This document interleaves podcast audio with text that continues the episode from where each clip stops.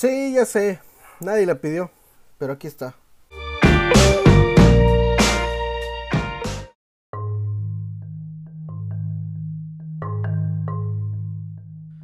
¿Qué tal gente de la opinión que nadie pidió? El día de hoy les voy a hablar de El llamado salvaje, una película que se estrena este fin de semana en México del director Chris Sanders, que es encargado de traernos películas como Lilo y Stitch, Los Croods y Cómo entrenar a tu dragón, por mencionar algunas. Así que teniendo eso en cuenta sabremos que El llamado salvaje vendrá con una carga de nostalgia y un profundo mensaje. Esta película es una adaptación de un clásico de la literatura americana que tiene como nombre The Call of the Will, que básicamente es la misma traducción, el llamado salvaje, en la que se cuentan las extraordinarias aventuras, pesares y alegrías de Buck, un perro que no es cualquier perro, ya que es el perro del alcalde de la ciudad en la, en la que vive y tiene una vida llena de comodidades propias de ser el perro del alcalde, hasta el fatídico día en que es raptado para ser vendido e irse al frío extremo de Yukon en Alaska y mencionando eh, que la película se sitúa en 1890, lo que hace que sea en la famosa, en la época de la famosa fiebre del oro, así que de pasear en el cálido clima de California, eh, se ve ahora Buck en la necesidad de acoplarse a un nuevo mundo para él, ya que Yukon en Alaska no es que sea una ciudad muy calurosa ni con muchos lujos para un perro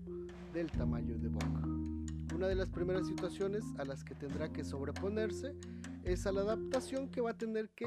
hacer al pertenecer ahora a un equipo de trineo de perros, es decir, los perros que jalan los trineos. Y en este caso, el equipo al cual va a pertenecer ahora es el que entrega el correo y tendrá que adaptarse a situaciones como formar parte de un equipo, saber las y los encargados del equipo, saber las jerarquías que representa estar en un equipo de esta índole, así como también eh, sobreponerse a diversas situaciones que veremos en la película. Hasta este punto de la película me parece más que interesante el cauce por donde se va encaminando, ya que Buck irá escuchando con el pasar de sus aventuras poco a poco el llamado salvaje, que al final de cuentas es la idea central de la película y del libro. Demostrar que por mucho que un animal esté domesticado, siempre tendrá su lado salvaje. Pero en el caso específico de Buck, lo va a tener que ir redescubriendo poco a poco y de una manera equilibrada en la que su lado salvaje sí se va a ir exponiendo más, pero también la convivencia con los humanos se va haciendo más cálida y nunca deja de eh, fortalecerse. Si bien es una película, película, me parece que lo que le juega un poco en contra es que la animación de los perros, por muy buena que sea, se puede observar como animación. Es decir, por muy bonito e imponente que, que veamos a Bok, jamás se ve real en la película. Para los exigentes puede ser una queja sobre la película, pero si nos enfocamos en la trama y en el objetivo de la película, esta resulta ser muy buena. Mientras que la participación de Harrison Ford, que es la cara humana más conocida de la película, es una participación obviamente muy diferente a lo que nos tiene acostumbrados, se aleja del tema de las galaxias y de amigos de otros planetas, para ahora acompañar a Buck en una aventura que tiene que realizar Harrison Ford, que es eh, terminar como una misión o una, un encargo que su hijo que ha fallecido le ha encomendado, que es encontrar un lugar que es como el cuento de hadas de los cazadores de oro. Así que veremos de manera un poco breve, ya que esta parte se sitúa un poco al final de la película, pero muy interesante y una eh, con una calidez muy buena en esta parte de la película.